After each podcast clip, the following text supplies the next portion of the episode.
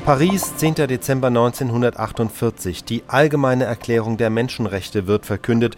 Die Frau der Stunde ist Eleanor Roosevelt. Sie, die ehemalige First Lady der USA, wurde nach der Amtszeit von Präsident Franklin D. Roosevelt Botschafterin bei den Vereinten Nationen und hat die zuständige Kommission geleitet. Der folgende Ausschnitt ihrer Rede setzt sich aus verschiedenen Quellen zusammen, deshalb die unterschiedliche Klangqualität. We stand today at the threshold of a great event, both in the life of the United Nations and in the life of mankind.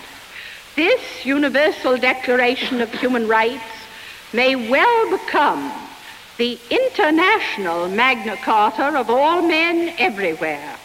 I'm going to read you the Universal Declaration of Human Rights, the preamble.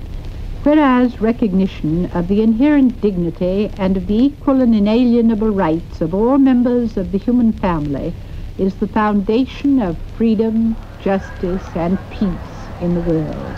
The General Assembly proclaims this Universal Declaration of Human Rights as a common standard of achievement for all peoples and all nations.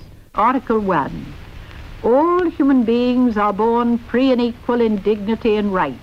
They are endowed with reason and conscience and should act towards one another in a spirit of brotherhood.